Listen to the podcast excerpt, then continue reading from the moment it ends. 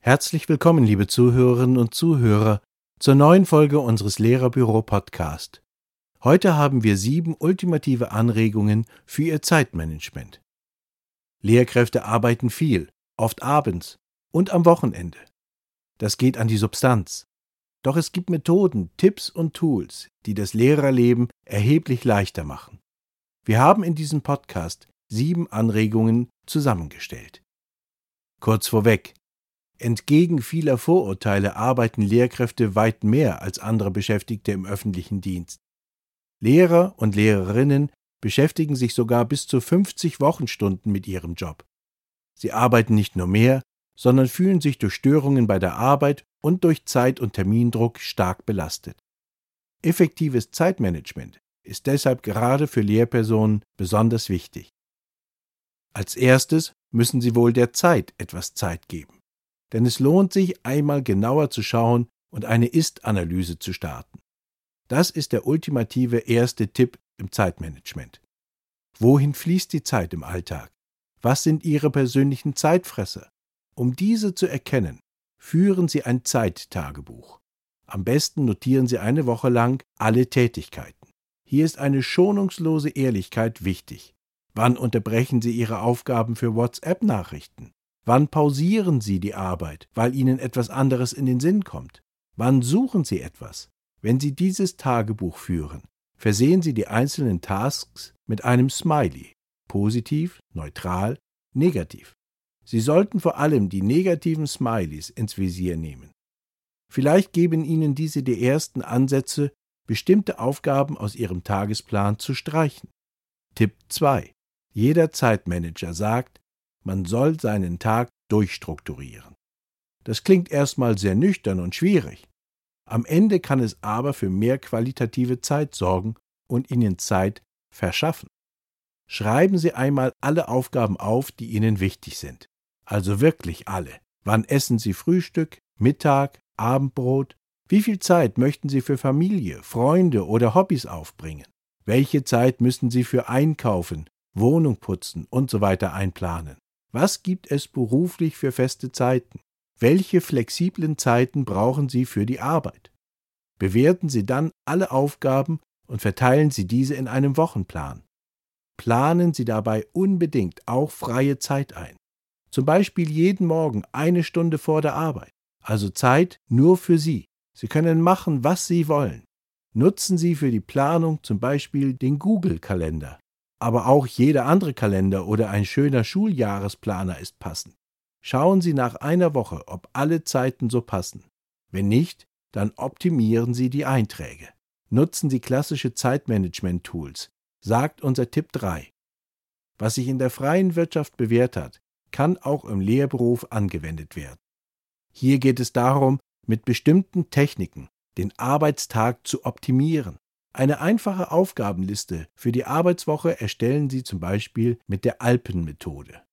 Mit Hilfe des Eisenhower-Prinzips ordnen Sie die Aufgabenflut nach Prioritäten, indem Sie die Aufgaben für die nächste Woche sammeln und kategorisieren.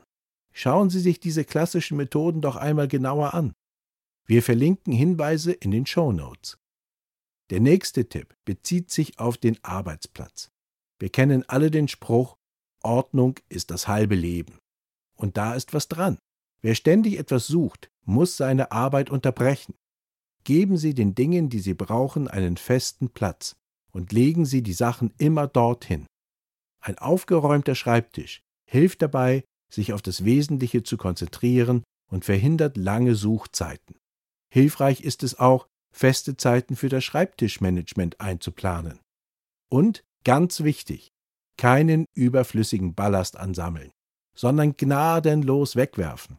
Denn oft werden die Dinge nur gesammelt, weil man sie irgendwann mal wieder verwenden könnte. Meist braucht man es dann doch nicht. Das häusliche Arbeitszimmer organisieren bedeutet auch, Störungen bei der Arbeit zu minimieren. Hier vermeiden Sie mit einem einfachen Bitte nicht stören Schild und mit festen Bürozeiten Zeitverschwendung durch sogenannte Sägezahneffekte. Tipp 5 bezieht sich auf Ihren Arbeitsalltag. Planen Sie nicht nur den Unterricht von morgen. Suchen Sie sich für ein Fach gleich eine ganze Unterrichtseinheit heraus. Das hat viele Vorteile. Sie können chronologisch vorplanen und müssen sich nicht täglich neu in die Unterrichtsziele eindenken. Zusammenhänge werden klar und auch Schwerpunkte für eine abschließende Übungs- oder Klassenarbeit können bereits gesetzt und mitgeplant werden. Man kann und sollte direkt alle benötigten Arbeitsmaterialien auswählen. Eine zeitliche Erleichterung entsteht auch durch die Unterrichtsplanung mit den Kollegen der gleichen Jahrgangsstufe. Damit verteilt sich die Arbeit auf mehrere Schultern. Ein echter Gewinn.